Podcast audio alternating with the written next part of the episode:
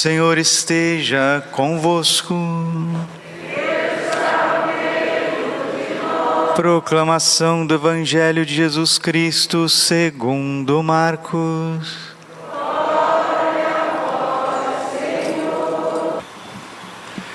Naquele tempo, Tiago e João, filhos de Zebedeu, foram a Jesus e lhe disseram: Mestre, queremos que faças para nós o que vamos pedir. Ele perguntou: Que quereis que eu vos faça? Eles responderam: Deixe-nos sentar um à tua direita e outro à tua esquerda quando estiveres na tua glória. Jesus então lhes disse: Vós não sabeis o que pedis. Por acaso podeis beber o cálice que eu vou beber? Podeis ser batizado com o batismo com que eu vou ser batizado? Eles responderam: Podemos. E ele lhes disse: Vós bebereis o cálice que eu devo beber, sereis batizados com o batismo com que eu devo ser batizado. Mas não depende de mim conceder o lugar à minha direita ou à minha esquerda. É para aqueles a quem foi reservado. Quando os outros dez discípulos ouviram isso, indignaram-se com Tiago e João. Jesus os chamou e disse: Vós sabeis que os chefes das nações as oprimem e os grandes as tiranizam. Mas entre vós não deve ser assim. Quem quiser ser grande, seja vosso servo, e quem quiser ser o primeiro, seja o escravo de todos. Porque o filho do homem não veio para ser servido, mas para servir e dar a sua vida como resgate para muitos. Palavra da salvação. Ave Maria, cheia de graça, o Senhor é convosco. Bendita sois vós entre as mulheres, bendito é o fruto do vosso ventre, Jesus. Rogai por nós, pecadores, agora e na hora de nossa morte. Amém. Vinde, Espírito Santo, vinde por meio da poderosa intercessão do Imaculado Coração de Maria, vossa amadíssima esposa. Podemos sentar um pouquinho. Jesus, manso e humilde de coração. Sobre nós, venha, Senhor, a vossa graça, pois em vós nós esperamos. Meus irmãos e irmãs, o que é a graça de Deus na nossa vida? É todo o favor que Deus tem a dispor sobre nós, a derramar sobre a nossa vida. A graça de Deus, ela não tem limites. Ela criou o céu e a terra. A graça de Deus nos sustenta, nos tirou do nada. Deus nos tirou do nada. Nós não existíamos. Você não existia. Você está aí. Deus pensou em você desde toda eternidade. Jeremias capítulo 1, versículo 5. Antes que fosse formado no seio da tua mãe, eu já havia te escolhido. Deus nos designou a ser conforme a imagem de seu filho. Romanos capítulo 8, versículo 29. E no versículo anterior, versículo 28, Romanos 8, 28, São Paulo, cheio do Espírito Santo, ele nos dá uma palavra que é para a gente ficar em paz. Tudo concorre para o bem daqueles que amam a Deus. Eu tenho percebido que as pessoas estão vivendo, desculpe aqui a comparação, mas é a pura verdade, como se Deus fosse um pedaço de madeira, tá? Deus é um pedaço de madeira, um totem.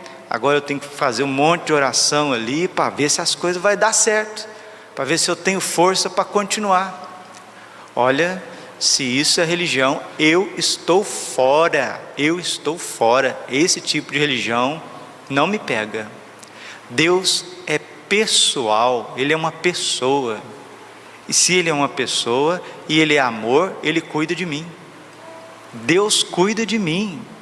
1 Pedro capítulo 5, versículo 5 Confiai a Ele todas as vossas preocupações, porque Ele tem cuidado de vós. Esse desespero, essa ansiedade, essa necessidade de fazer tudo de uma vez só, isso denota muita falta de fé. E a palavra hoje, a liturgia de hoje está dizendo quem é Deus para nós, quem é o servo sofredor. No Evangelho nós estamos ouvindo Jesus dizer, né? Marcos 10, 45: O filho do homem não veio para ser servido, mas para servir e dar a sua vida como resgate de muitos. E quem é esse servo de Deus, esse servo sofredor? Isaías nos mostra na primeira leitura, Isaías 53. O Senhor quis macerá-lo com sofrimentos. Então, essa é a primeira característica do servo do Messias, do Filho de Deus. Ele não está glorioso, viu? Se você está buscando um Jesus glorioso, um Jesus cheio de, de pompas nesta terra, você está seguindo o Jesus errado. Porque Jesus Cristo de Nazaré, ele é pobre, sofredor, carrega a sua cruz, está entre os pequenos, é humilde, obediente, paciente, puro, tolerante, misericordioso. Os demônios o odeiam, os inimigos o odeiam, os pagãos o odeiam, os poderosos têm ódio sobre ele porque ele é bom porque ele é humilde, porque ele é diferente, ele é diferente. E se nós seguimos nosso Senhor Jesus Cristo, verdadeiro Deus e verdadeiro homem, nós seguimos um Cristo sofredor. O Senhor quis macerá-lo com sofrimentos, oferecendo sua vida em expiação. Padre, o que é expiação? Expiação é alguém que sofre no lugar do outro. Isso que é expiação. Né? Tem lá um malfeitor, tem lá um ladrão, tem lá um condenado, e eu digo assim: opa, eu me entrego no lugar dele, deixa ele livre, deixa ele voltar para a casa dele. É o que fez São Maximiliano Maria Kolbe.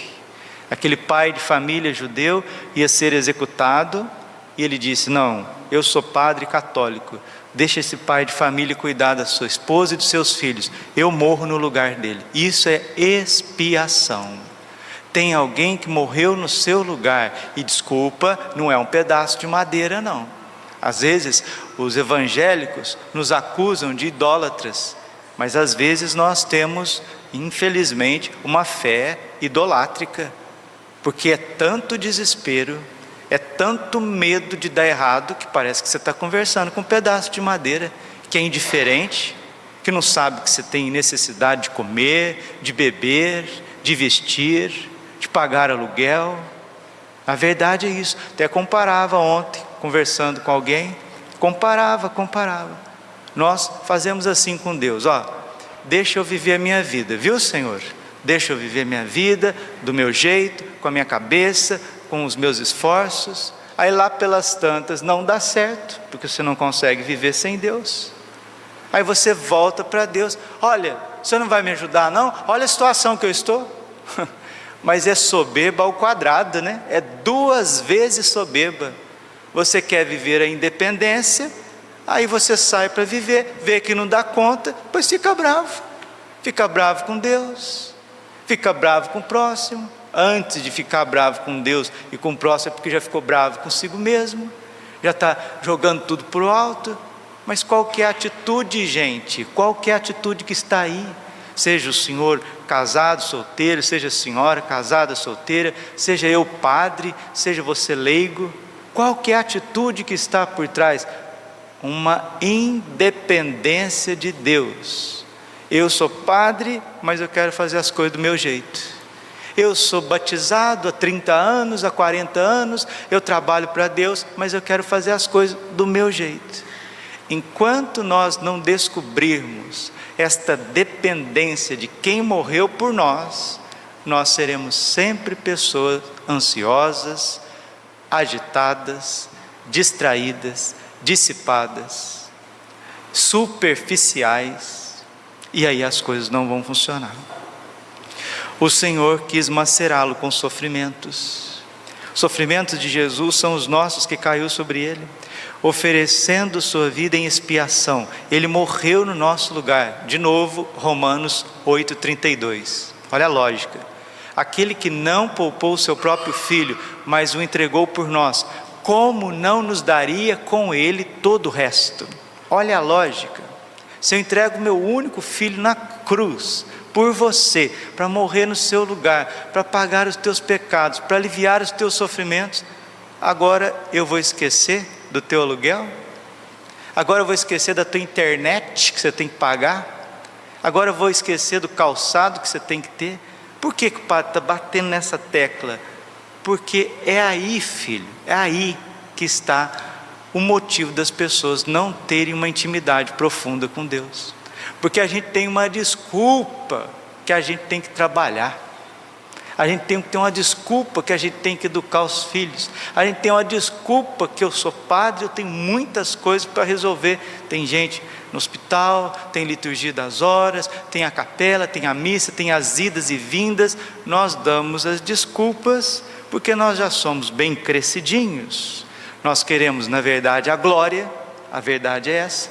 Como Tiago e João querem a glória de Deus, não querem a adoração verdadeira, não querem o serviço verdadeiro, porque ainda não se converteram. E Jesus pergunta para eles: Vocês querem beber o cálice? Vocês podem beber o cálice que eu vou beber? E eles, sem hesitar, está vendo? Jovem assim, né? Sem, ah, nós podemos, nós vamos beber o cálice tudo. Jesus está falando da paixão dele. Jesus está falando que ele vai ser traído, que ele vai ser negado, que ele vai ser entregue, que ele vai ser torturado, que ele vai ser flagelado, que ele vai ser coroado de espinhos, que ele vai ser esbofeteado, escarrado, escarnecido, pisado, condenado, abandonado pelos homens, abandonado até pelo próprio pai, porque o pai abandonou o filho para que o filho pudesse beber até a última gota do cálice do sofrimento humano e os dois, os dois, bons que são, entre os prediletos de Jesus. Não, nós podemos, nós podemos, nós vamos. Às vezes a gente, sem perceber, a gente diz: Não, eu posso, eu consigo, eu vou. E Jesus, vocês podem beber esse cálice? Vocês podem ser batizados no batismo que eu vou ser batizado? A palavra batismo significa mergulho. Jesus está dizendo que ele vai ser mergulhado no lagar do seu sangue, no lagar da humilhação, no lagar do sofrimento, do desprezo, da angústia mais suprema que um ser humano pode, pode viver. E o coitadinho de São João e de São Tiago, aqui em Marcos está apresentando São, São João e São Tiago, mas em Mateus está apresentando a mãe deles, coitadinha, mais mais ainda desajuizada, não sabe o que está pedindo para os filhos. É muito sofrimento que vai vir sobre Jesus. E os apóstolos que seguem Jesus, seguem o servo sofredor, um Cristo crucificado. Isaías 53, versículo 11: Por esta vida de sofrimento alcançará a luz e uma ciência perfeita. O sofrimento de Cristo ele traz a luz da vida, da graça, sobre nós, Senhor, a vossa graça, venha a vossa graça, pois em vós, em nós, nós esperamos. O Salmo 32 se realiza na cruz de Cristo. Com o sofrimento de Jesus, a graça vem sobre a nossa vida. Meu servo justo fará justos inúmeros homens, carregando sobre si as suas culpas. Padre, é agora. O que, que a gente deve fazer? Um jovem perguntou para mim, Padre, como que o senhor persevera na oração? Eu respondi para ele: Ó oh, meu filho, tem dia que eu não consigo rezar. Eu tento rezar uma oração mais meditativa, não consigo. Aí eu tenho que buscar as alternativas, né? Às vezes é um terço, às vezes, se não é o terço, é adoração ao Santíssimo o silêncio diante do Santíssimo. Às vezes, até diante do Santíssimo, você quer rezar, não consegue, você tem que fazer um ato de abandono. Às vezes, diante do Santíssimo também, você está ali com a cabeça preocupada, agitada. Aí, o que, que você faz? Eu, como padre, estou respondendo a pergunta dele, respondendo para todos vocês. Faço do trabalho a minha oração porque aí eu estou atendendo a confissão, eu estou oferecendo a Deus aquele momento diante de Jesus. Jesus, o Senhor está exposto aí, eu não estou concentrado na oração, mas eu estou aqui atendendo as confissões, eu estou me unido ao Senhor, Estou andando de carro e procuro estar unido ao Senhor. E eu disse para ele: o segredo da minha vida espiritual, meu filho, é Jesus no Santíssimo Sacramento. Eu não vivo sem Jesus no Santíssimo Sacramento. A primeira coisa que eu faço no meu dia é acordar, fazer uma oração às laudes e vir celebrar a missa às seis horas da manhã. Me unir com Jesus Cristo, me unir com Ele. Agora eu vou dizer uma coisa e vou terminando a homilia. Eu não sei como tem católico que não consegue amar Jesus, que não consegue. A pessoa, é, não sei como é que ela consegue, que ela consegue, melhor dizendo, viver sem Jesus no Santíssimo Sacramento. Não sei. E olha que nós temos igrejas, graças a Deus, a igreja está aberta ali no centro, a igreja está aberta aqui do lado, a igreja está aberta mais para baixo, a igreja está aberta aqui, a igreja está aberta em toda a arquidiocese de Cuiabá. E hoje a carta aos Hebreus está dizendo: vinde, aproxima desse trono da graça, vem com confiança. Não, pedaço de pau, né? Com todo respeito com todo respeito. O que, que eu vou visitar um pedaço de pau? Um totem. Ele não faz nada para mim. Eu, não, eu vou lá, não saio com dinheiro, não saio com vacina, não saio com isso, não saio com aquilo. É desse jeito.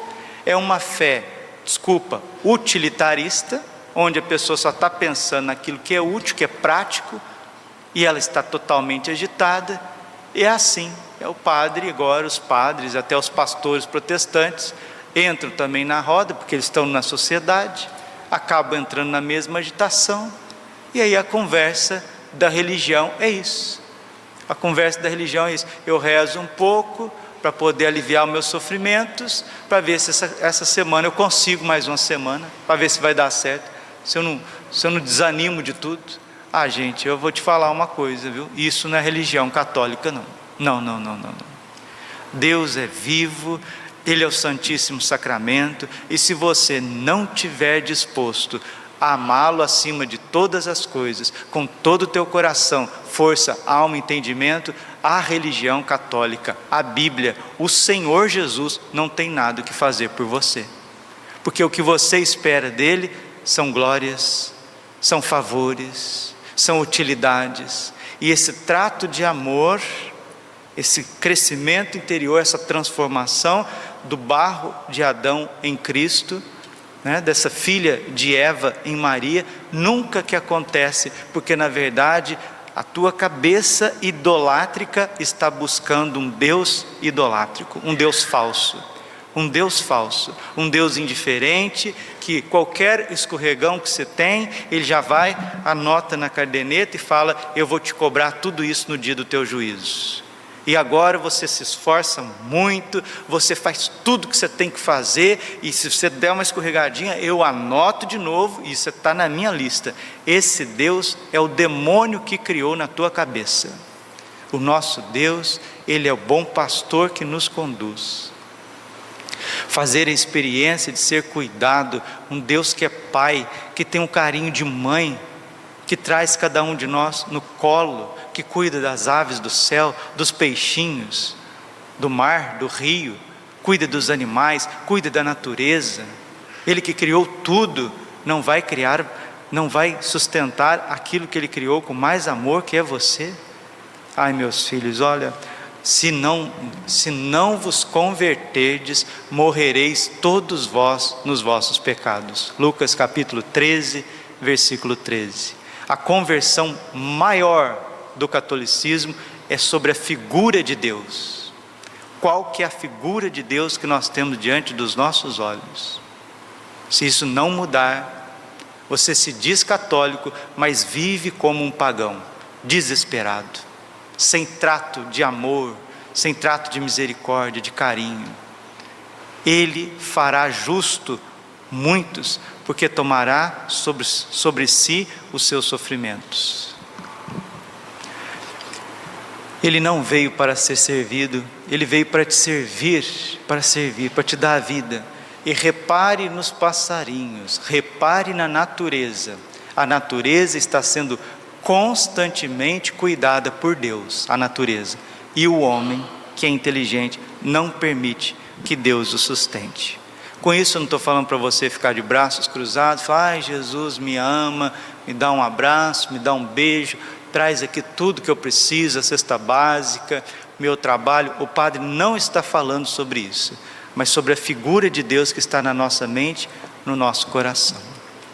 Exemplo, exemplo claro. Venho à missa ao domingo, porque o, o Deus, o Deus totem, se eu não for na missa no domingo, ele vai ficar bravo comigo e não vai me abençoar durante essa semana. E essa semana será muito difícil, porque o Deus totem, ele está olhando o que eu fiz, o que eu deixei de fazer. Quanta gente que vem na missa de domingo, a última coisa que ela faz na vida é rezar, rezar. Entra numa igreja e não faz a experiência de Deus. Sai do mesmo jeito, preocupado com tudo, preocupado até com o que Deus está pensando dela isso precisa acabar.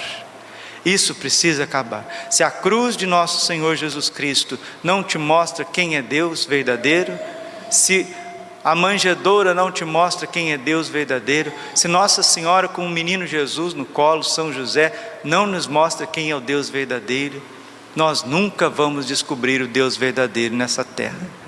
Aí dá-lhe ansiolítico, antidepressivo, dá-lhe raivas para todos os lados, tormentos para todos os lados, correrias para todos os lados. E acho que todos, todos nós, sem exceção, até, até os jovens, acho que já estão cansados disso. Né?